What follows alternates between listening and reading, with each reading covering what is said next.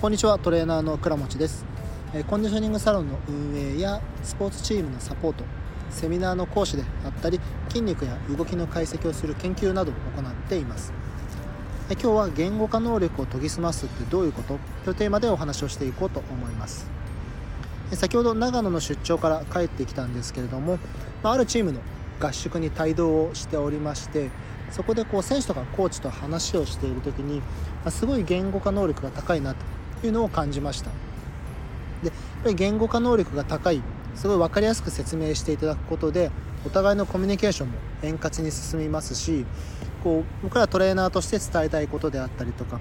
あとは選手やコーチから伝えたいこと。というところもお互いがマッチし合っていて高め合えるような環境にありました。で僕自身もクライアントワークとかあとセミナーの講師とかをしていますので、まあ、できるだけ伝わるように言語化っていうのを、え頑張ってやってはいるんですけれども、まあ、まだまだ勉強中ですし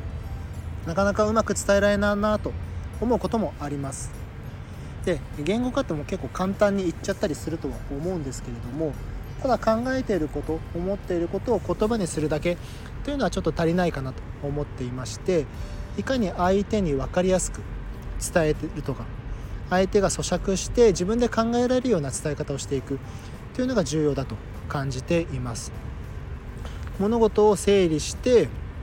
考えていく。構造化していくというところが重要なポイントになってきますしそれができてくると相手に伝わってくる。で相手の立場になって話しているっていうのが言語化の大事なポイントだと思っていまして、まあ、結構ね難しい表現とかあとカタカナが続くような言葉。ちょっと僕がその横文字とかやっぱり苦手だったりはするので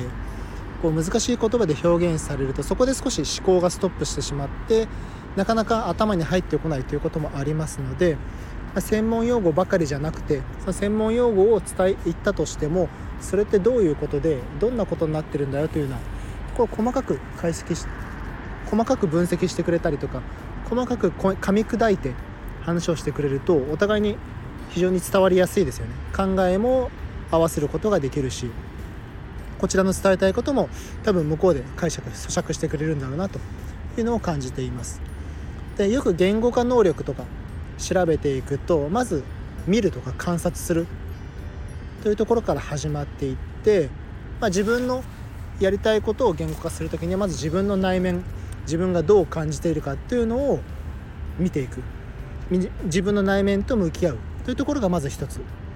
それからその次にそれを感じたことを言葉にして整理していく。というのがまず2つ。次に2つ目ですね。でそこから今度整理したものを相手に伝えていく。ちゃんと言葉にしていく。その言葉にしていく時に相手が分かりやすいように変換していく。要約してまとめていくみたいな。感じになってくるのが多分言語化能力のポイントになってくるとは思います。まあ、よく調べていくとそういうのが書いてくると思うんですけれどもその何て言うんですかね。うーん、まあ、言葉にするとか自分の考えをまとめるみたいないうところが結構難しいなとは感じていてただまとめるとか言葉にするって言っても自分の頭の中だけでまとめようとしていてもなかなかまとまらないぐるぐる回っちゃうだけというところで自分が意識してるのはもう書くことですね。とにかく自分の考えを書いていってそれをまとめていくというのが自分の中では言語化のポイントだと思っています。これ自分の頭の中でぐるぐる回っているだけだと結局あ自分の頭なんで外に出してない状態となってくるとなんとなくで分かっちゃったりするわけですよね。ただそれ言葉にする外に出すという作業をしていくことでより具体的になるのかなと思っていてでも口で話す言葉にするっていうのも大事だし文字で書いて目で見るというところこの2つの作業が入ってくると頭の中でぐるぐる回っていたものがこうすごい具体化されていってイメージしやすくなってくると思うんですよね。その書き出していったもの例えば5個10個1つの事柄に対して5個10個書いていったらそれをこう線でつなげるような作業をしていきます自分の中ではですね。で線でつなげてこう階層化するというか階層に分けていった時に線でつながるものもあればなんか線でつながらずに外に弾けちゃうものもあったりして。となってくると線でつながったものっていうのは階層に分けられるし線でつながらなかったものっていうのは別の要因から入っていったものと考えることができるかなと思っていて、まあ、そういったふうにして構造に分けていけると人に説明する時も非常に分かりやすくここがこうなってこうだからこんなことが起きていました。ただ別の考えからいくとこういう風な筋道も考えることができます。みたいな感じで伝わりやすくなると思いますのでそういった感じで自分のやり方としては自分の構造化いや構造化じゃないや、え言語化ですね。言語化する時の注意ポイントっていうのはそこに置いています。でそれを言葉にし文字にして言葉にして伝えていった時に自分がこう話していって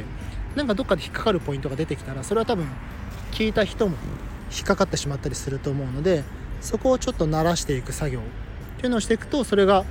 言葉の変換とか要約というところになってくると思いますのでまず文字にしてそれをまとめて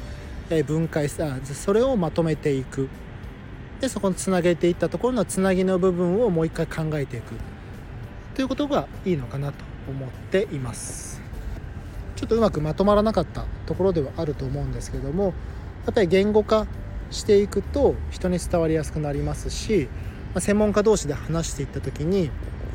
専門用語ばっかり並べても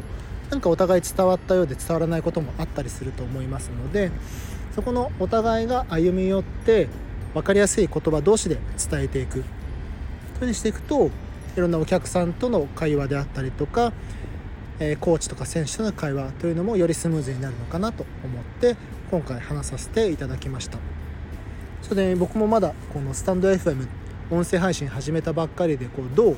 言葉にしていけばいけばいいのかとかっていうのも考えながらやっていくのでただ正しいところばかりだと思うので、まあ、ちょっとこうこんな感じだったらいいですよとか私はこんなことやってますよみたいないうのがありましたらレターとかいろいろいただけたら嬉しいなと思います。では今日も最後までお聴きいただきましてありがとうございました。